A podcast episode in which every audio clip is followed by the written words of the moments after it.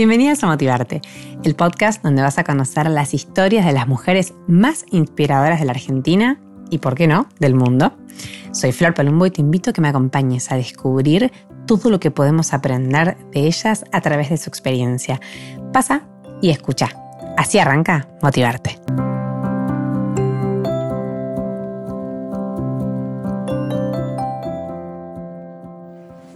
Bueno, bienvenidas, bienvenidas a Motivarte. Otro episodio em, de mi podcast favorito que me encanta tanto hacer y que hoy principalmente eh, estoy, lo voy a disfrutar un montón porque estoy con una de las personas que yo más sigo en Instagram, la verdad, y creo que se lo había dicho.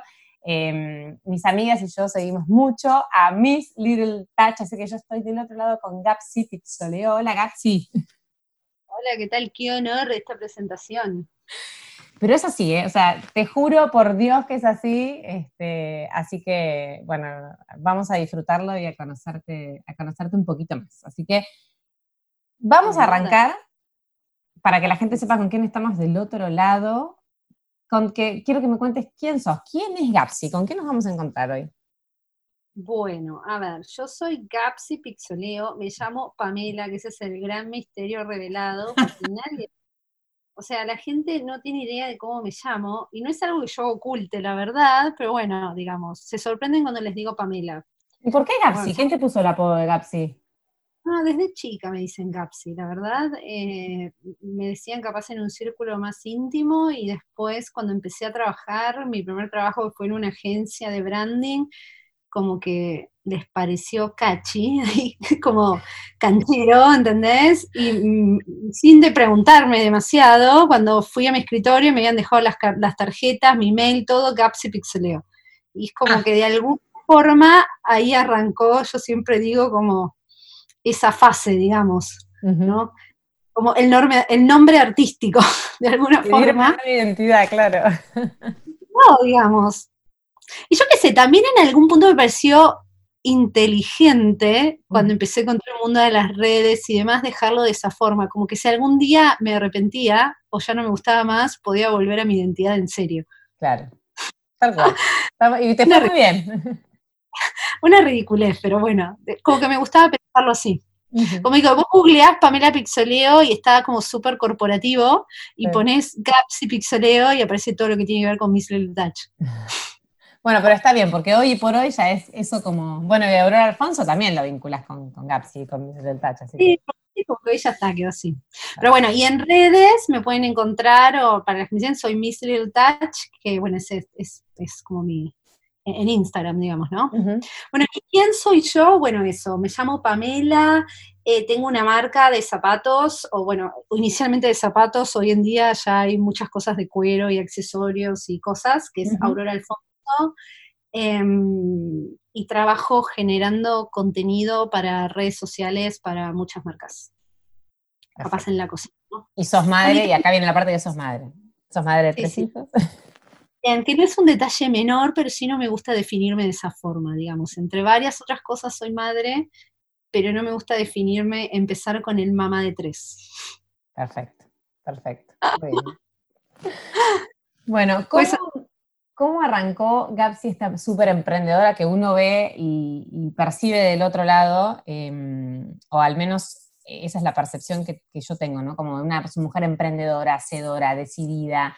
Eh, ¿cómo, arrancó un poquito tu historia em, desde que estudiaste? Porque imagino que, que arrancaste un poco formándote. Sí, sí, sí, estudié, estudié bastante. no, son, años que recuerde como que tenga ganas de que vuelvan, digamos, el estudio. Pero mm, sí, estudié eh, administración de empresas, como siempre mm, con especialización en marketing, y después hice un máster en marketing de moda. O sea, me, me profundicé en moda em, bastantes años más tarde, cuando realmente tuve ganas, siempre trabajé como en marketing, consumo masivo y demás, pero la verdad es como que mi corazón siempre estuvo en algún punto en todo lo que tiene que ver con moda, pero siempre también tuve bastante claro que no desde una perspectiva industrial, no como que yo quería ser diseñadora, cortar las telas y el diseño, como que a mí me gusta mucho y me atrapa mucho como el comportamiento del consumidor, y, nada, de hecho, mi primer trabajo después que me recibí fue más en, una agencia de branding y trabajaba mucho en consumo masivo. Es como un mundo que me, como la conducta del consumidor, el marketing, como que eso es algo que me atrapa mucho, ¿no? Pero vinculado a moda. Que sí, como que a veces me parece que cuesta un poco diferenciar eso y eso es a veces un poco mi consejo cuando me preguntan que me gusta la moda, como que hay que entender qué te gusta de la moda. es muy distinto estar como del lado industrial del proceso del diseño, es una carrera muy distinta a estar más del lado marketinero de la moda, para decirlo de alguna forma, o del negocio y de la gestión, ¿no? Eh, igual fue, o sea, eso lo tuve un poco claro, después cómo se desencadena la historia, eso a veces lleva un poco más tiempo porque te lo vas dando cuenta en el camino que vas recorriendo, ¿no? Estudiaste administración, claro, ¿dónde, ¿dónde entra la moda en, tu, en tu administración? No, no, o sea, a ver, sí, estudié administración de empresas y empecé, siempre trabajé en consumo masivo y me di cuenta que me, eh, después que empecé a trabajar y demás, que parte de mi sueño tenía más que ver con trabajar en marketing en una marca de moda, de indumentaria, que, estar diseñando, digamos, eso era lo que verdaderamente quería. Cuando yo, o sea, yo me recibí, viví seis meses acá, trabajé en una agencia y me fui a vivir enseguida afuera, me fui a vivir a New York y ahí empecé a trabajar en marketing. ¿Por qué Nueva York? Eh, no, no hay una razón muy clara de por qué Nueva York, pero la realidad es que después que me recibí, trabajé seis meses acá, me encontré con que era chica, o sea, bueno, me recibí como estudiando cuatro años, sé que tenía 21, 22, por ahí creo que 21, ¿no? Y me encontré como que no sé, tenía ganas de alguna forma de hacer una experiencia, de irme, de... Y medio que tomé, no, no lo pensé tanto, digamos, tomé la decisión y lo hice y todo lo demás se fue desencadenando. Si en ese minuto me decís que hubiese, después viví siete años ahí, jamás lo hubiese pensado. Claro. Esa es la verdad de la historia, como que me fue atrapando también como todas las libertades. No sé, irte con tan chica, las libertades, en ese momento, ¿qué año fue? Como el, el 2021, aparte bastante jugada, por así decirlo, ¿no? Como que a los 21 como que siente que recién terminaste la, no sé, la facultad, medio como que casi el colegio, porque le hiciste súper al día la carrera aparte. Sí, la hice súper al día. Sí, creo que sí, siempre fui una persona y también eso tiene que ver en cómo me educaron en mi casa, que las cosas no abundaban y te las tenías que ganar y demás, como con una persona con bastante los pies sobre la tierra en ese sentido. Como que desde que me estaba en el colegio siempre tenía bastante claro que quería estudiar en la universidad y que me tenía que forzar y, lo que quería, como que en ese sentido siempre fui bastante determinada, ¿no? No quiere decir que no tenía disfrute de otras cosas, pero sí con los pies bastante caídos en la tierra de lo que sí quería hacer en el futuro, ¿no? Claro. Entonces, ¿Llegaste a Nueva York? ¿Qué, pasó? O sea, ¿cómo, ¿cómo empezaste a conectarte y hacer todo lo que después este, hiciste con moda? Bueno, llegué a Nueva York y la verdad es que, como te digo, nunca pensé que, me iba a quedar tantos años, ni tampoco tenía tan claro todo lo que quería hacer. Eh, llegué como con un plan de que quería estar un tiempito, iba a empezar a estudiar algo chiquito, digamos, quería estudiar fotografía o hacer como algunos cursitos como para ver mientras. Y la verdad es que llegué como en, no sé si fue mayo o junio, no sé, es como llegar con 21 años, ¿no? Salía de la facultad, de estar en Argentina, llegás en mayo o junio, que es como el mejor mes de la historia. Mm. La verdad es que conocí a bastante gente, fue como que la vida así, no sé, viste, se te explotaba.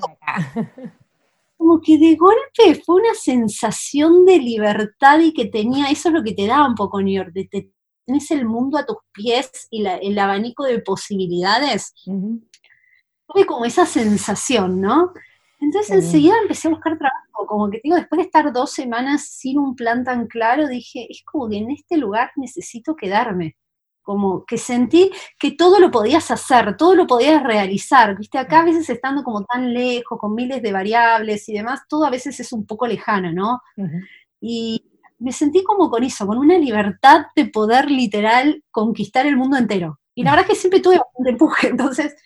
Eh, Habías llegado a tu lugar que, te permitía tu máxima expresión.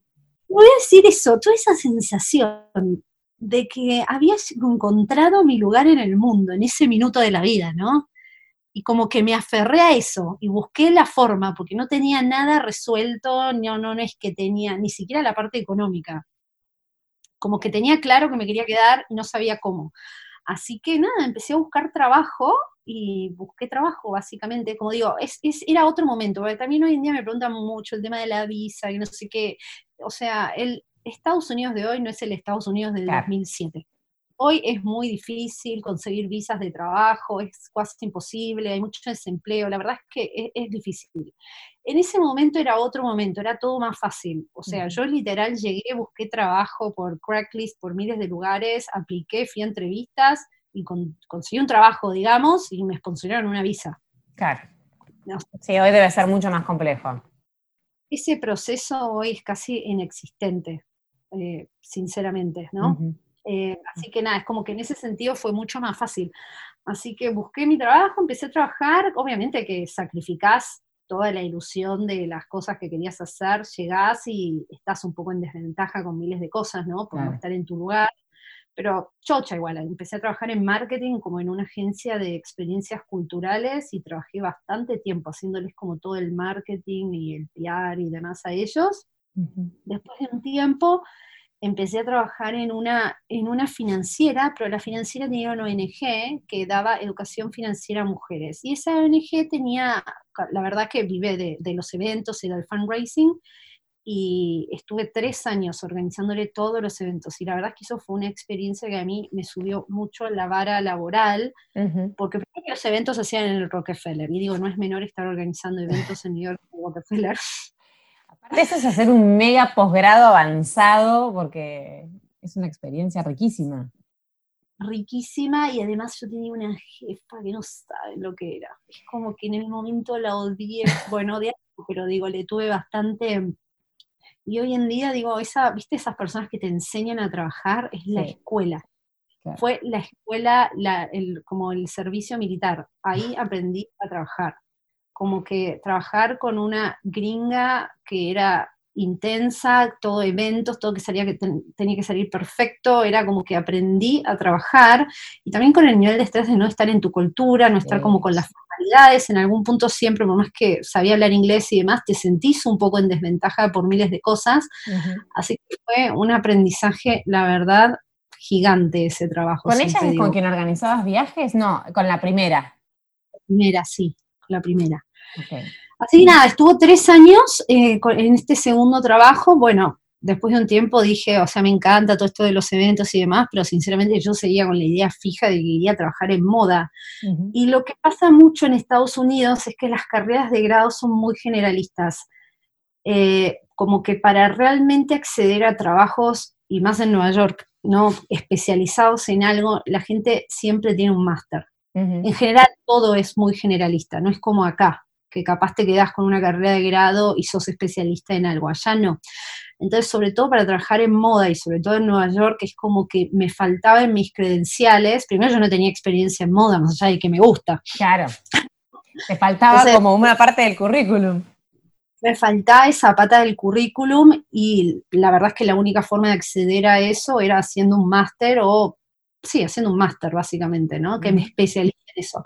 Así que fue ahí, yo para este entonces ya había conocido a mi marido y ya me había casado, ¿no?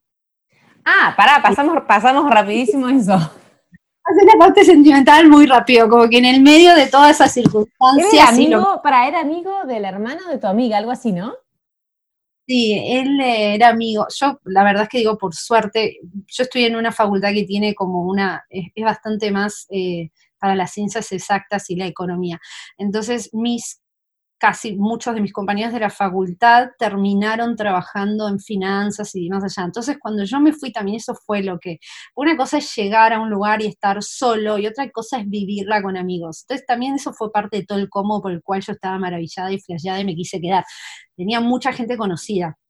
Entonces, cuando yo llegué, viviendo con una amiga mía, que ella vivía con sus dos hermanos, entonces vivíamos los tres y uno de sus hermanos trabajaba con Nacho, que es mi marido hoy. Entonces éramos todos argentinos que, bueno, lo terminé conociendo y después de tres años nos casamos, ¿no? Pues te digo, yo capaz no sé si hubiese estado tanto tiempo, si me decís, en algún punto pensé que iba a estar siete años, no, la verdad que no, pero bueno, ya después no era solo mi proyecto, sino era como mi proyecto de familia con mi marido y mi marido. ¿Y te casaste allá en Nueva York y, aquí, acá también en Argentina? No, no me casé allá, digamos, eh, vivíamos allá, pero me casé acá, ah. organicé toda la distancia que se fue, podemos hacer otro capítulo de eso, de cómo casarse a la distancia. Ojo que ahora con tanta onda de Zoom y todo eso, como que por ahí sería más fácil. Sí, no, sí, sí, sí, como que en ese, entonces no tanto, porque aparte, viste, bueno, es, fue un quilombo, básicamente, es como un, un, casamiento a la distancia, y más cuando, no sé, mi marido trabajaba mucho, yo también trabajaba mucho, no es como que estaba, viste, para estar en ese detalle. Sí es que no quería, pero bueno, se pasó mal.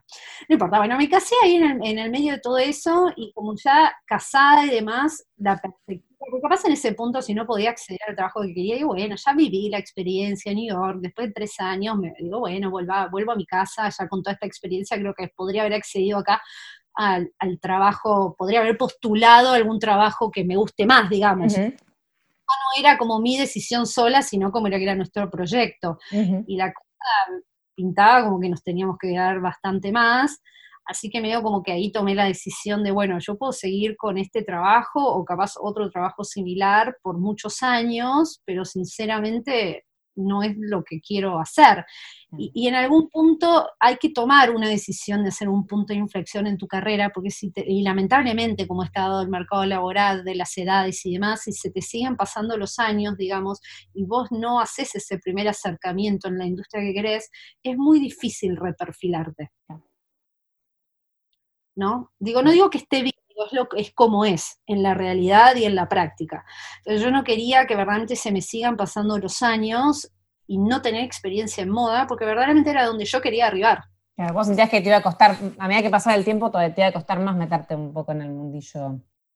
yo seguía y demás, cada vez iba a ser más difícil porque también uno crece, tus expectativas salariales crecen con tu experiencia y para a iniciar, vos no tenés experiencia en moda, si quiero insertarme en moda, la verdad que iba a tener un puesto super junior que primero me iba a volar, porque uno se vuelve grande y nada, me iba a volar en todo nivel y mm, nada, entonces sentí como que en algún punto tenía que tomar esa decisión, que estaba como a punto de, o sea, tenía que hacerlo, o me quedo donde estoy, me perfilo para otro lado, o busco la forma de realmente tomar una decisión. Entonces hay que como frenarse, ¿no? Y analizar las cosas hacia dónde uno quiere, porque uno a veces está muy metido en su, y a mí me pasa mucho hoy en día, eh, está como muy metido en su rutina, en su cosa, y va para adelante, y va para adelante, y digo, a veces hay que pensar un poco a dónde uno quiere arribar, porque las decisiones hay que tomarlas de antemano, las cosas en general no, no se maravillan, no, se, no, no, no, te aparecen, digamos. Llevar una mínima planificación mucha gente capaz le pasa y tiene suerte y que las cosas se presentan, pero digo, en la mayoría de los casos las cosas hay que buscarlas, hay que planificarlas, digamos, hay que poner esfuerzo y empeño. Y en ese momento la verdad tampoco era algo que me re divertía, volver a estudiar y dejar de trabajar, pero a mí me encanta trabajar. O como dedicar, como pausar mi vida laboral dos años, porque el máster era de dos años, también que lo terminé haciendo en un año y medio, pero digo, eh, era de dos era como pausar todo. Y también era como una inversión grande para ese momento. Pero te obligaba sí o sí a dejar de trabajar, o sea, no podías hacer las dos cosas al mismo tiempo. O sea, si trabajaba, eh, se me iba a hacer más largo. Y también al hacerlo más largo era mucho gasto, era mucho gasto y, y yo la verdad ya estaba un poco saturada de, de mi otro trabajo. Eran tres años de algo que verdaderamente no era donde estaba mi corazón y obviamente yo soy metódica y me encanta trabajar, pero llegó un punto que, viste, ya está. Perfecto. Así que tomé la decisión y hice un máster de marketing de moda y, bueno, eso después me permitió, empecé a trabajar en, en Ann Taylor, una marca de ropa. Allá, con las vueltas de la vida, ¿no? Porque enseguida, después de eso, ya quedé embarazada de Vicente y, medio como que el periodo de Nueva York de golpe cambió todo. Por eso digo como que las cosas hay que hacerlas cuando uno, no hay que dejar pasar el tiempo, porque viste, la vida como pasa y las cosas cambian y, lo que tanto buscaste en algún punto capaz ya no resuelve tanto para el otro. Y nació Vicente, allá mi primer hijo, la realidad es que todo lo lindo que me había maravillado y flasheado como yo acá al principio fue todo lo que me expulsó. no es una ciudad para estar con niños, entonces. O sea, es una ciudad, es una ciudad muy baby friendly, mucho más de lo que la gente cree, mm. pero en qué momento te encuentra, ¿no? Como que a mí ya me encontraba siete años allá, como que ya la nieve no me seguía sorprendiendo y divirtiendo. Claro. El día que, yo, que nieva, salir con, ya no me parecía tan normal. sí, con el cochecito, el bolso. Tres de la tarde y había menos 17 grados, y yo con el bebé recién nacido, lejos de mi familia, postpártica, mi marido que trabajaba hasta cualquier hora, la verdad es que ya dije, bueno, me parece que este ciclo ya se puede ir cerrando, lo puedo chequear como la, la experiencia vivida. Pero para ahí ya habías terminado el máster? ¿Cuando nació Vicente? Ya había terminado y ya había trabajado, pero bueno, enseguida quedé embarazada, así que trabajé embarazada, que la pasé bastante mal. Mm. Muy, no voy a decir. En Ann Taylor. sí, eh, no, la paso muy mal yo en los embarazos, muy. No se me van las náuseas nunca. Ay, no. Horrible, te voy a decir horrible. horrible. En esa instancia era como merchandiser de suéteres y era como que estaba con suéteres todo el día. Y es como que me armaba las, las de los suéteres. o sea, estás muy cansada y como que se me apagaba la tele, no voy a pensar. Es como que después. No, aparte, si te agarra mal el embarazo, olvídate, te trastoca todo, toda la vida. O sea, sentirte mal es espantoso. Me arreglaban, porque yo, tipo, a las nueve y algo bajaba a Subway y me compraba un sándwich oloroso con pepino. Era como nueve y algo, yo comiendo un sándwich de Subway el resto del tiempo mirando la computadora mareada y después del mediodía como intentando dormirme entre los suéteres. Ay, no. O sea, horrible. horrible. qué feo, claro, te querías volar de Nueva York quería, no, entonces digo, y después más o menos me empecé a sentir bien, y bueno, todo bien, pero ya después nació Vicente, entonces como que te digo, bueno, estudié y demás, pero no trabajé allá el tiempo que me hubiese gustado. Como que en el camino, viste, mis, al nacer Vicente cambiaron totalmente mis, mis planes, ¿no? y dijiste, ¿a dónde nos vamos? Bueno, yo ya estaba lista para volver. Argentina, porque soy re familiera y re como, me encanta a mí vivir acá. De hecho, digo, no es casualidad de que hoy en día estoy viviendo acá, algo como muy buscado y planificado. Yo soy como re amiguera, re familiera, como muy de querer educar a mis hijos en esta cultura, con lo bueno y lo malo, ¿no? Pero como que re. Entonces, yo hubiese querido volver acá estaba como para. Y más como que, viste, con un hijo te pega, querés estar con tu familia, pero claro. y toda la cuestión, ¿no? muchas ganas de volver. Pero bueno, estaba Argentina eh, complicado en ese minuto con la cuestión para volver, y la verdad es que teníamos que volver con trabajo principalmente mi marido. Como que yo acá siento que me hubiese ubicado mejor, pero él en lo que trabaja en su industria no estaba nada fácil para trabajar acá. Así que lo que dijimos, literal, fue, fue como una decisión de, de nos tenemos que ir de Nueva York. Fue así como, nos tenemos que ir, hasta acá llegó la cuestión. Y sabes qué, me acuerdo mucho el día que lo dijimos. Mi marido estaba con mucho estrés de trabajo, yo estaba así, estábamos como mal, y bajamos de un taxi, y mi marido, que es lo más seda que hay, se empezó a pelear con el taxi. yo no me cara, como en los años que te conozco, jamás te vi reaccionar así, jamás en la vida. ¿Qué te está pasando, tal cual? Vamos mal, y ahí fue cuando los dos dijimos como que hasta acá llegamos con esta vida. Así que dijimos, bueno, Argentina, intentemos, tipo Argentina o miramos Uruguay y Chile y Brasil, los tres lugares, como al menos para estar cerca. Digo, no estoy en Argentina, pero un vuelo cerca para que la familia pueda como también disfrutar de su primer nieto de ambos lados y yo poder viajar, porque en Nueva York son como 10 horas de vuelo, no sé, no es fácil. Eh, no, es para, no es lo mismo que tenerlo, este, bueno, como me pasa a mí en Ushuaia, que es como tres horas, o lo que entiendo que me vas a contar ahora que viene. Sí. Bueno, entonces de ahí, bueno, hicimos como medio, eh, miramos todas las posibilidades. La verdad es que Brasil lo terminamos descartando bastante porque es, cerca, pero culturalmente es otra historia.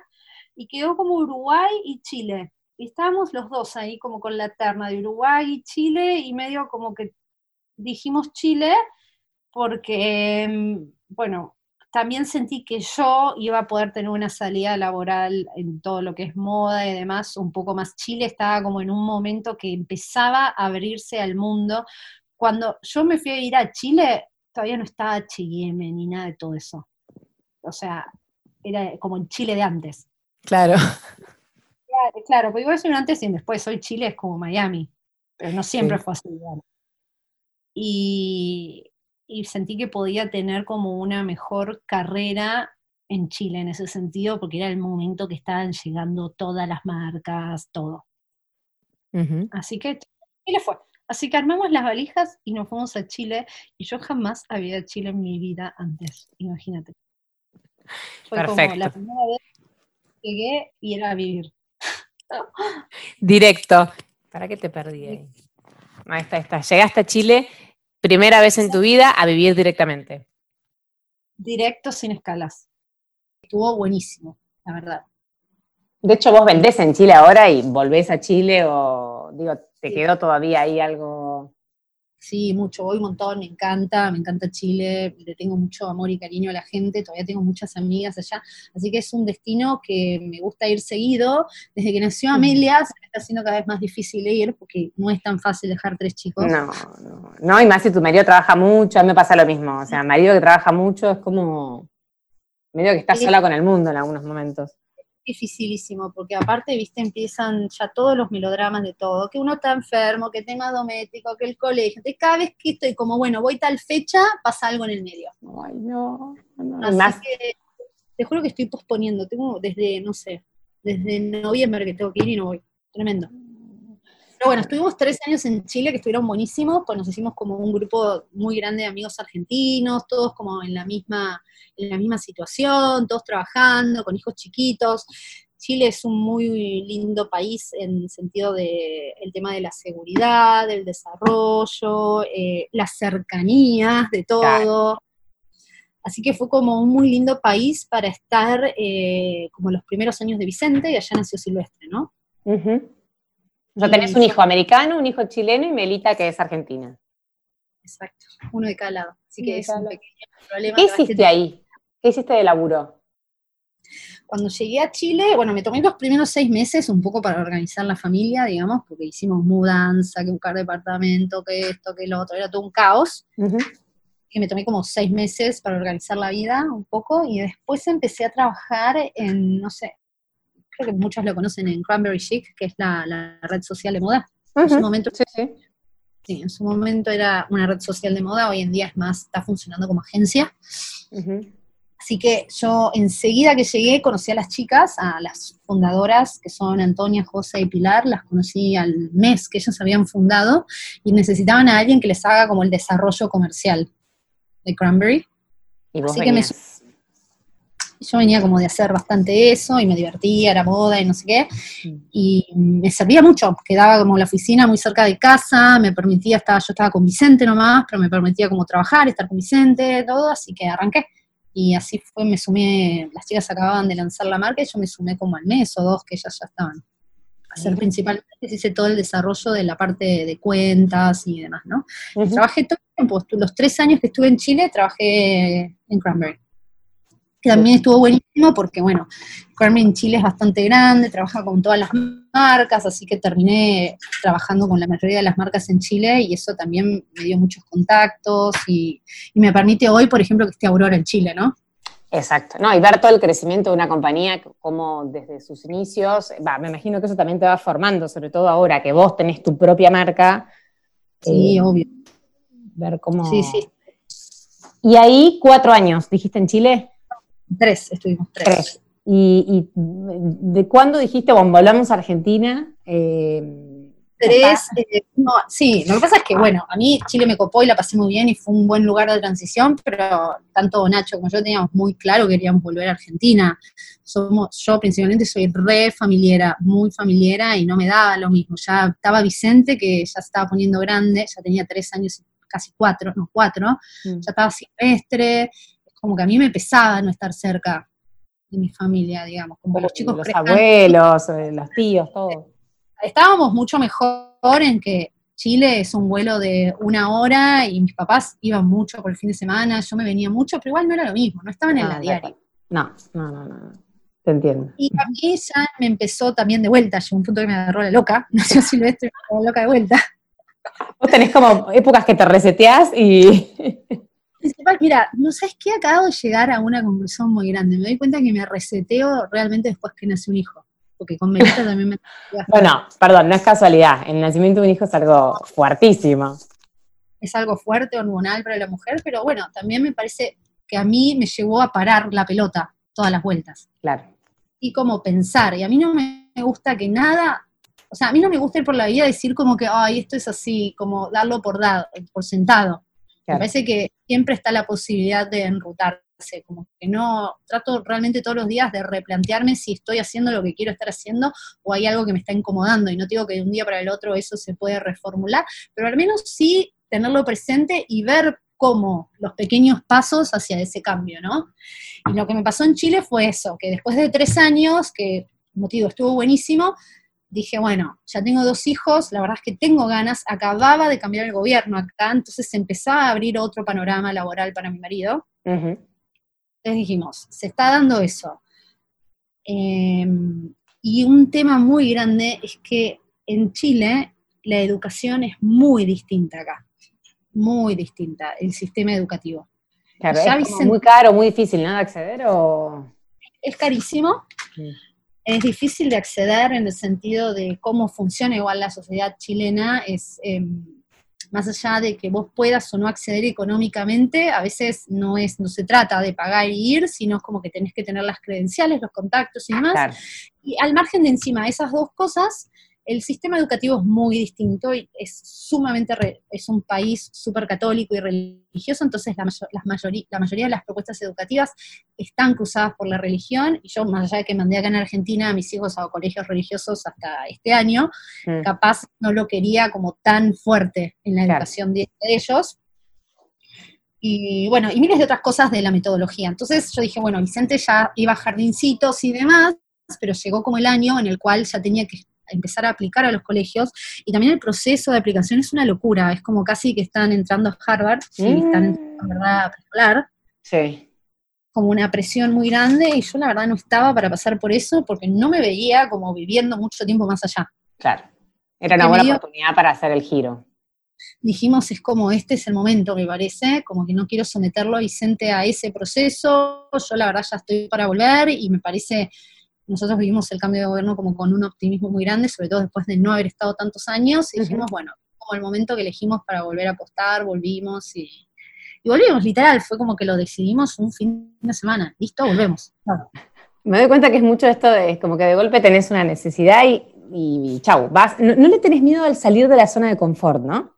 No, para nada, me divierte también que es súper importante eso para mí, porque muchas veces lo que vos decís también es clave. Che, si yo hago una revisión de dónde estoy, de qué me gusta, de si estoy haciendo las cosas bien, porque si no pasa que, de golpe te quedas donde estás porque no te animás, porque estás cómoda, porque no conoces lo, que... Lo ves difícil, lo ves como obviamente, pensar en capaz una persona está acá, ay no, yo me quiero ir, y lo ves un poco imposible, pero cuando lo desglosas en pequeños pasos y empezás a elaborarlo, digo, nada es imposible, yo sueño que es puede parecer como muy cliché lo que estoy diciendo, pero realmente nada lo es. Es como que hay que proponérselo y hay que elaborarlo, y no importa si tenés uno, dos, tres, cinco, como que tampoco es la excusa la maternidad, no, no hay excusa, digamos. No, y moverse. También a veces no, a veces también me topo con, nada bueno, pero vos te fuiste a New York porque no sé, te lo pagaron. No, a mí no me pagó nada nadie. Mis papás nunca estuvieron en una situación, todo como laburantes.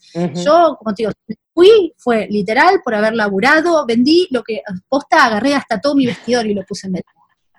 No, no, no. Todo. No, está bien, porque sabes que es verdad lo que vos decís, que por ahí la gente dice, van, pero ella porque viene de una familia que le da la posibilidad. No, para nada, porque mis papás, o sea, siempre laburaron, siempre como con lo justo y se desvivieron por darnos buena educación. Hemos dejado los años que no nos fuimos de vacaciones, los años de que mi mamá no tenía auto por el colegio, por ejemplo.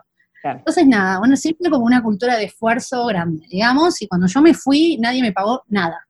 O sea, literal me fui con las monedas contadas. Perfecto. Entonces, es como eso, es como proponérselo, digamos.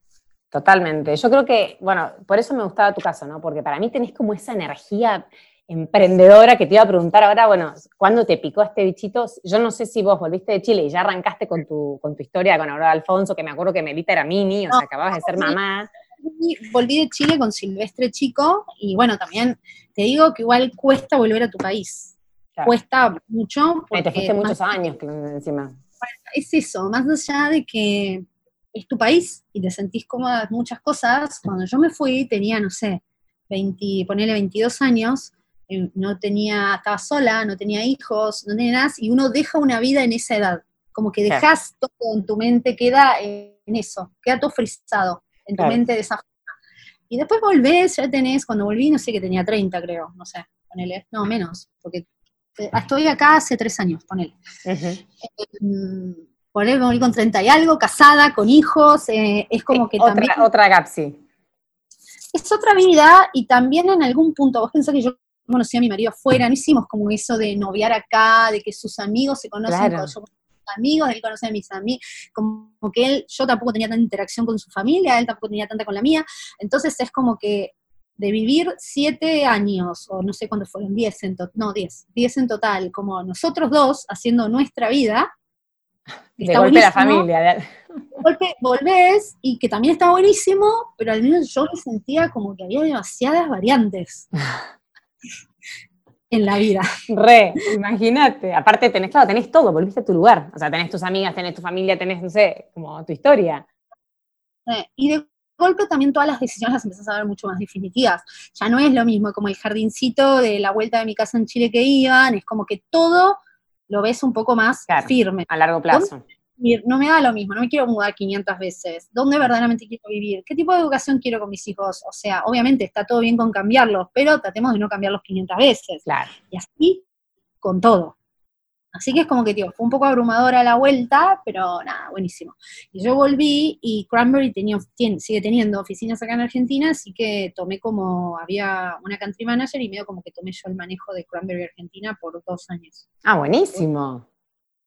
Sí, estuvo buenísimo con Porque me permitió también laburar con todas las marcas acá.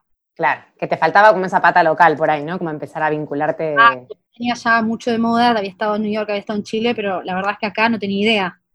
Entonces, eh, en ese momento, pensé hace tres años atrás que recién salía como Instagram, no sé qué, las redes sociales, las influencers y todo eso que hoy parece que todo el mundo conoce y todo el mundo sabe. Hace tres años, la verdad que no tanto. Y con Cranberry nos especializamos mucho en eso. Así que la verdad es que terminamos trabajando con muchas marcas, proyectos divertidos y cosas que para mí fue como tener un contacto con la industria que estuvo buenísimo. Claro. Y ¿Y en qué momento dijiste, bueno, hasta acá llegué? Por ahí entiendo que la llegada de Nació Amelia, quedé embarazada de Amelia. Y lo que me pasó un poco es que sí hice una reflexión de vuelta de ver, a ver, ¿es esto lo que quiero hacer? De golpe me encontré como con esta, como esta etiqueta de influencer en mi cabeza. Y yo dije, wow, a la digamos, yo ni idea, estudié mucho en esta vida, laburé mucho, no, no soy como, ay, como el canje, no, digamos, no, sentí que me apocaba la cuestión. Claro. Y segundo, yo también con mi vida de mis hijos, como que el trabajo de Cranberry terminaba siendo estar como husmeando la vida de mucha gente todo el día. Claro. Porque nada, digo, empezabas a trabajar con marcas, que esto, que, con, que cinco influencers, que este evento, que el posteo, que tiene que poner esto, que tiene que decir esto, que no lo está haciendo. ¿eh? Y yo me la pasaba con el teléfono, mirando cosas, no quiero decir que no me interesaban, porque yo qué sé, es laburo, pero verdaderamente que no me interesaban, digamos. Y también es como a cualquier horario con el teléfono, que posteaste mal, que esto, que... No, no, claro. ¿Qué está pasando? Como que me ¿Cómo llegué acá? ¿Cómo que sí? ¿Qué está pasando? Como que digo, me gusta la parte de pensar los proyectos, las acciones y eso, pero ya no me divierte estar como mirando la vida de la gente, como reclutar, en algún punto hacíamos como esto de reclutar nuevas eh, influencers más jóvenes, de no sé qué, como que digo, a mí ya esto no me divierte. Digo, no. ¿Qué hago con todo lo que traje en mi mochila, no? Que por ahí no lo podía hacer. Sí, como te digo, nunca me sentí cuando las dicen la influencer, Gaps y Pixeleo, como que no sé, yo no soy influencer nada, yo vivo mi vida, laburo, no sé, y si mucha gente les, inspira y lo siguen y les divierte, me encanta que tomen lo que les sirve y demás, pero no, no me gusta esa etiqueta, digamos, para nada. Ok. Eh, lo que pasa que viste que es un poco lo que se yo, me parece que también minimiza un poco, pero no sé, no sé cómo, cómo, cómo, cómo ponerte, ¿no? Como, bueno, quizás no hace falta poner una etiqueta, pero yo creo que tenés mucha influencia con la gente. todo mal. no, no, no. No quiero, no quiero ponerte ahí, pero sí creo que sos una persona inspiracional, o sea, que inspira algo, o por lo menos positivo no tengo, no, para, fue un chiste, no tengo mambo, no me río, digo, a nadie voy a corregir. No, pero es verdad que subestima un poco, ¿eh? Es verdad, yo también comparto. Idea, digamos, porque no, no, no me gusta eso. Como, ay, Gaps y vos querés venir a este evento y no sé qué, mostramos el partido, como que sí, pero la verdad es que no. hoy en día realmente necesito que me nutra lo que hago, que me divierta, que. También estoy más grande. Claro. Ahora, es poco tiempo. Entonces, la verdad es que me gusta en mi tiempo adjudicarlo a cosas que me llenan, digamos, que te gustan. Y ahí te fuiste dijiste, hasta acá llegué. Ahí nació, me, estaba embarazada de Amelia y yo ya como que me vi en esto. Y también me vi que yo no estaba dejando para la marca, para Cranberry, lo que Cranberry necesitaba. Sentí que era contraproducente para el negocio mismo. ¿Se entiende? Y en algún punto el negocio también es mío y yo quiero que le vaya bien, digamos yo no, me sentí que yo misma no era la mejor persona para estar haciéndolo. Claro. Entonces ahí fue cuando hablé con el resto de mis socias, que son las chicas, y les dije, como que chicas, entiendo, pero yo ya estoy como en otra situación y Cranberry Argentina realmente necesita una persona que le meta horas. Claro. Que yo era lo que no le estaba pudiendo meter, ya con dos hijos chiquitos, horarios de colegio, también con mis propias cosas, que tenía ganas de hacer otras cosas, y no le estaba metiendo la cantidad de horas que, que necesitábamos. Y a mí ya como que no me estaba motivando tanto y como te digo, terminó siendo malo para el negocio mismo. Claro. Así que ahí fue cuando un poco levanté la mano, como que obvio, voy a seguir siendo parte de Cranberry siempre, de hecho hoy en día sigo haciendo algunas cosas de costado, cuando voy a Chile, sigo haciendo cosas muy de costado, pero sí me salí como de la operativa diaria, ¿no? Eso hoy está manejado por otra persona, que interactuamos un montón, siempre estoy ahí disponible para lo que sea necesario, pero no estoy en el día a día. Y ahí fue cuando dije, necesito realmente reconectarme, como que hice un proceso personal de necesito reconectarme con el oficio, con el rubro, siempre quise crear una marca de algo y al no estar en, siempre mi excusa fue no estoy en Argentina. Entonces no quiero crear algo que tiene un tiempo de desarrollo, como que es difícil hacerse de tus proveedores, sobre todo todo lo que tenga que ver con cuero y demás, estando en Estados Unidos, estando en Chile. Capaz fueron excusas, capaz lo podría haber mm. hecho, pero nunca sentí cómoda haciéndolo en otro lugar. Y digo, bueno, ya estoy acá, digo, a mí me agarra parada de otra forma, estoy como mega motivada, así que lo que hice en los seis meses, los últimos seis meses del embarazo de Amelia, me anoté en un curso de zapatería. quiero ir realmente a hacer un curso de algo, pero no tengo más ganas de irme a la universidad, ni máster, ni gente hablando de red, como que ya está, ¿viste? Ya estoy saturada de todo eso. Necesito un curso de algo manual, que me conecte como con otra cosa, que me desconecte el teléfono, a eso. Venía de mucho tiempo de estar todo el día con el teléfono y digo, quiero hacer otra cosa. Claro. Aprender algo nuevo realmente, algo que me sienta que estoy aprendiendo algo nuevo. Sí, pero justo te iba a preguntar por qué zapatos. Eh, por eso. Ah, te voy a ser muy sincera, y acá como que se va a romper todo, toda la historia de muchas cuentas. Eh, esta, mi, idea siempre fueron carteras, ¿no? me encantan las carteras, tengo un fetiche con las carteras, lo tengo que analizar ese tema. Pero bueno, me encantan las carteras. Siempre era el tema de, bueno, vamos a hacer carteras, y después dije, a ver, estoy embarazada, tengo dos hijos, no puedo la verdad no me la quiero complicar y averigüé, quería como un curso que sea cerca, yo vivo en zona norte y había un muy buen curso de zapatería cerca, como que el de carteras tenía que, era, iba a ser imposible en términos logísticos por este momento, así que por eso me anoté de zapatería. Y me terminó copando. Y aparte lo que creciste, a mí me, sorprende, cuando yo te empecé a seguir, lo que a mí me motivó, yo también mamá de nenes chiquitos, como cómo hace esta mujer para tener un bebito de un mes, dos chiquitos, y ser como emprendedora, estar a las ocho conectada y empezar a crear un negocio con todo lo que eso implique y con la seriedad que le pusiste al asunto, ¿no? Porque hoy exportás, o sea, digo, no es que hiciste como un kiosquito en donde, bueno, vendo en casa. Eh, a mí me, motivó mucho de vos esto de ¿cómo, ¿cómo hacen para hacer todo? Y, es como esta energía que te digo que, porque tener un bebé chiquito de arrancar es súper difícil realmente. Bueno, pero vos también pensás, es el tercero. A ver, yo siempre más digo, sí, pero... Bueno, a mí, digo, sí, es mucho más trabajo, pero a mí Vicente me pegó fuerte. Pero creo que a cualquier madre el primero, porque es como el quiebre de la vida. Claro. Ahí te cambia el quiebre de tu vida pasada. Ya realmente nada ser igual y te agarra, viste, eso de la dependencia, que tenés una personita a tu cargo, de no depender de tus horarios, como que a mí me, te agarra eh, taquicardia eso, ¿no? Entonces digo, como que a mí el quiebre grande de vida lo hizo Vicente porque es el punto de inflexión entre la vida pasada y la vida del futuro. Claro. Obviamente, y sumás como más quilombo, pero ya está, digamos. ¿se ya estás organizada en ese quilombo, ya lo entendés claro, la gente me dice, ay, ¿cómo haces? ¿Cómo te animaste a tener tres las que tienen uno? Y digo, la verdad, no, sí, al principio es como uno está celoso, hablando, pero ya estás en el baile, digo. Claro. Digamos, ya no dormías, ya no comés tranquila, ya no te bañas tranquila, digo, ya todo eso viene ocurriendo y no va a ocurrir, ¿entendés? A lo sumo ocurre unos años más y bueno, ya estás resignada porque también sabes lo que significa un hijo y todo lo que te devuelve, pero sí. Exacto.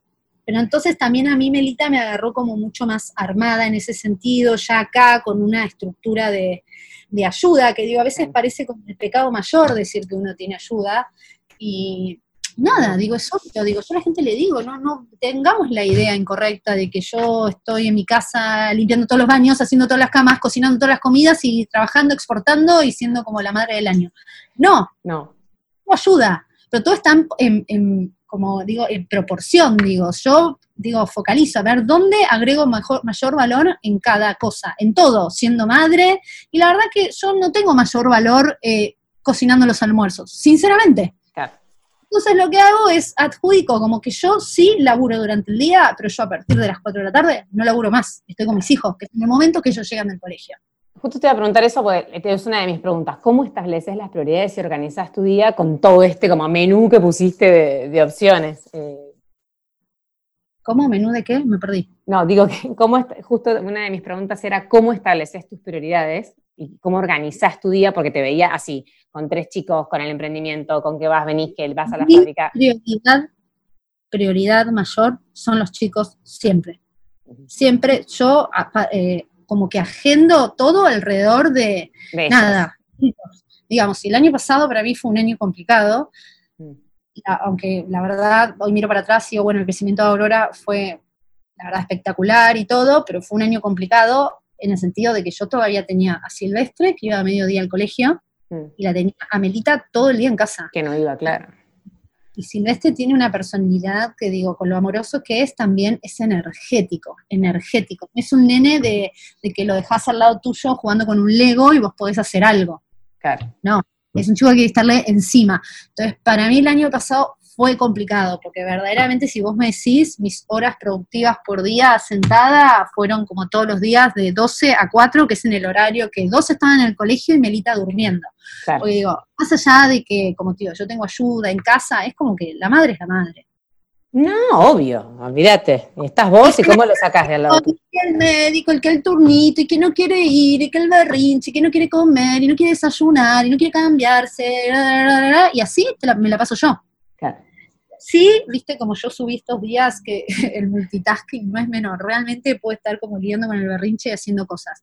No pierdo el tiempo. Eso bueno, tiene que ver con la experiencia que, que, veníamos hablando, de que ya te acostumbras, ya sabes que no pasa nada, que no se va a morir porque haga capricho, que... Realmente tengo la computadora, en mi cartera siempre el teléfono y no, no pierdo el tiempo, como que yo todos los grupos del WhatsApp y nada, los tengo todos muteados, no tienen notificaciones, como que cuando yo tengo tiempo abro el teléfono, respondo, pero no estoy, como que a veces dicen, tengo media hora, hago huevo en el auto, no, yo no hago huevo en el auto, abro la computadora y laburo, entonces digo, parece una locura, pero voy como rescatando, ¿entendés? Digo, bueno, el año pasado hacía natación una hora, bueno, yo iba con la computadora, me sentaba en el cosito y laburaba, ¿entendés? Bueno, pero eso es fundamental. Lo que estás diciendo para mí es fundamental, porque tiene que ver con que las madres siempre creemos que no tenemos tiempo. Y, la verdad que estos huecos, yo hago lo mismo, yo escucho podcast mientras me baño. ¿Cuándo voy a escucharlo si no?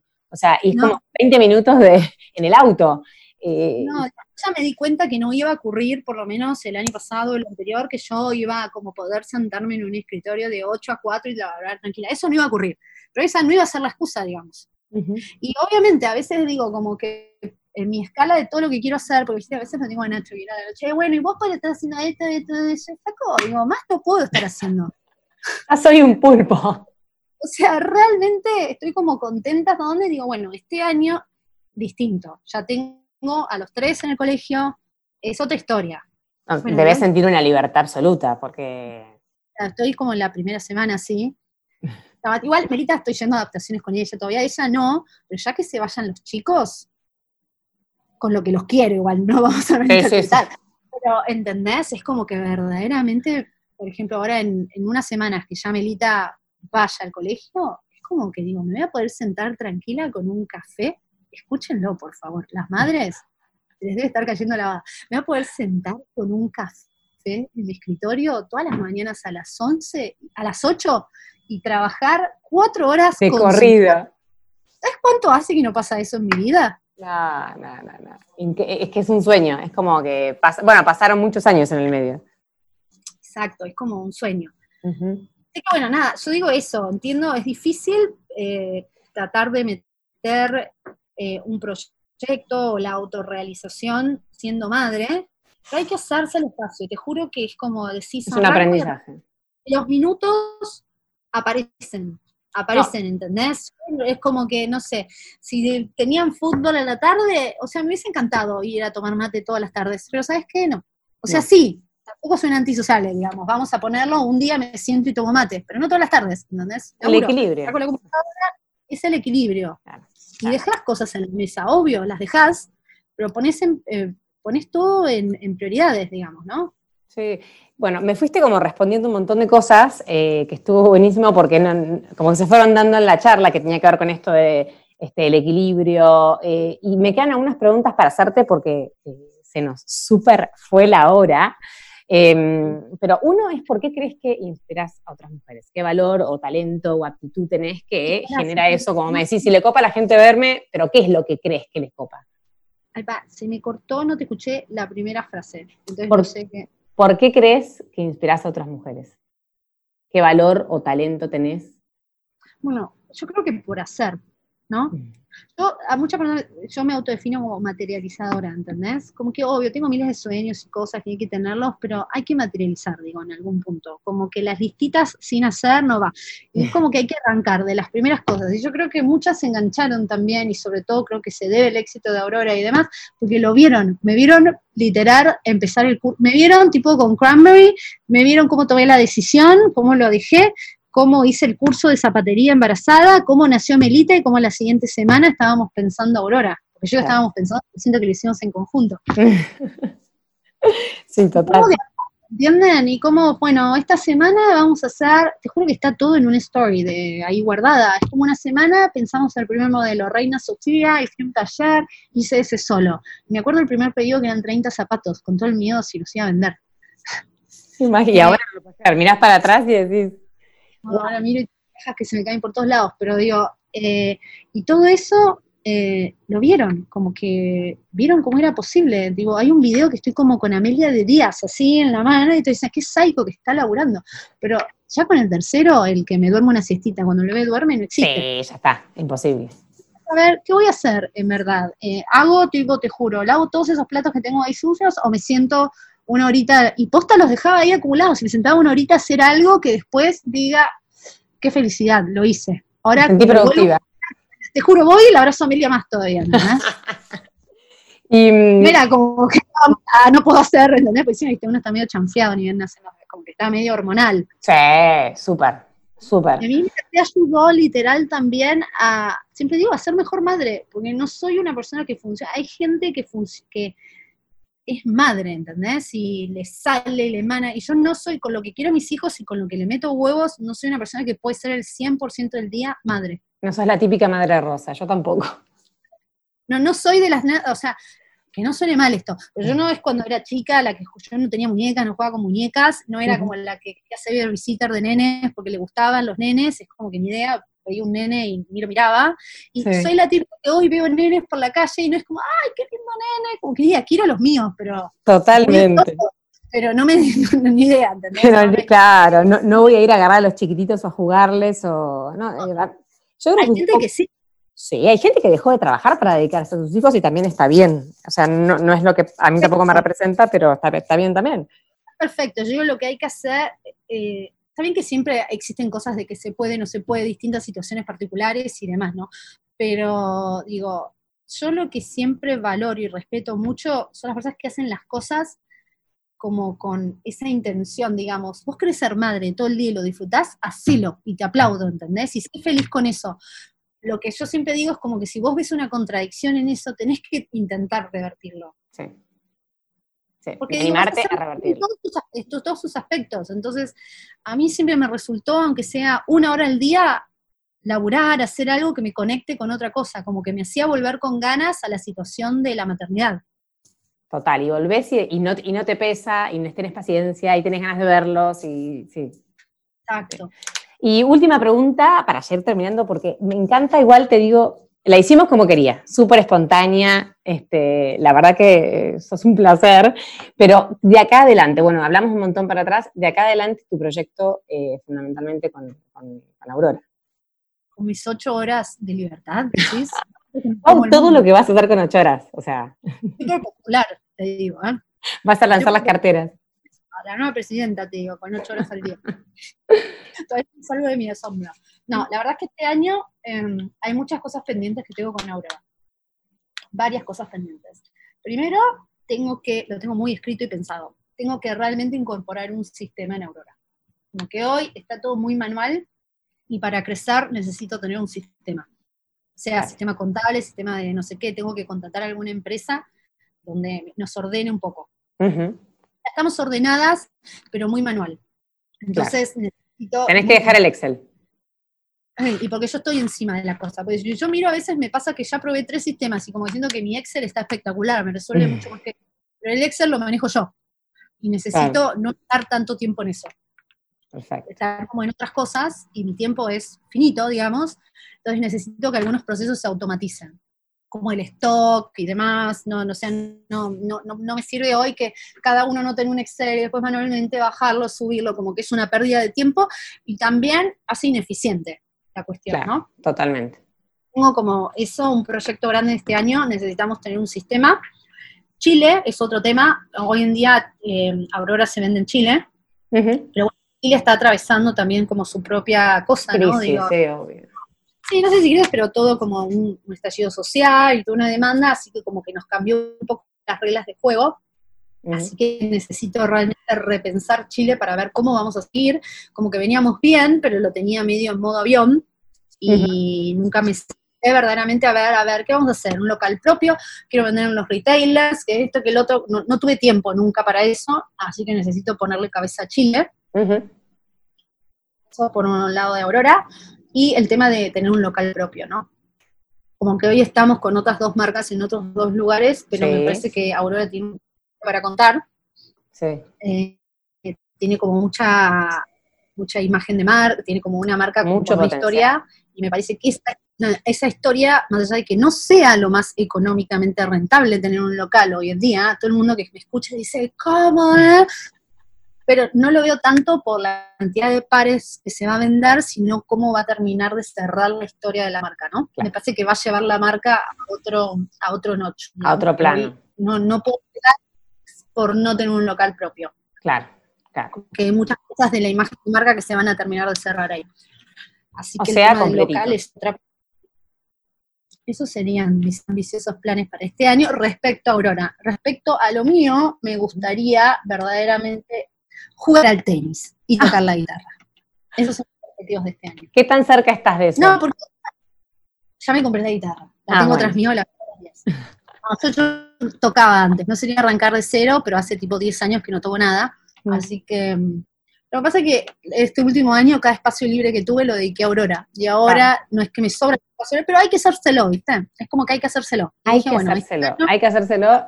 Y me quedo con eso, de hay que hacérselo al espacio libre, hay que hacer como decís vos, que hay que hacer, hacer, hacer, salir de la zona de confort todo el tiempo, revisar, revisar, revisar.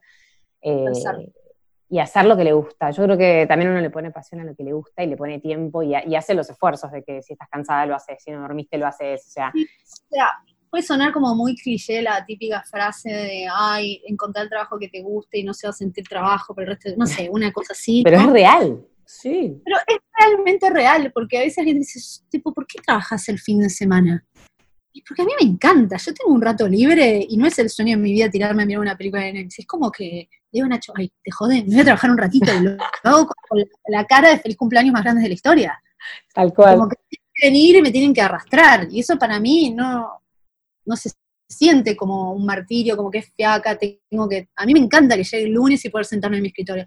Y la verdad que eso es una sensación muy linda también como para que te acompañe en la vida. Totalmente. Te da y te retribuye mucho. Y se ve también en lo que haces. Para mí se ve.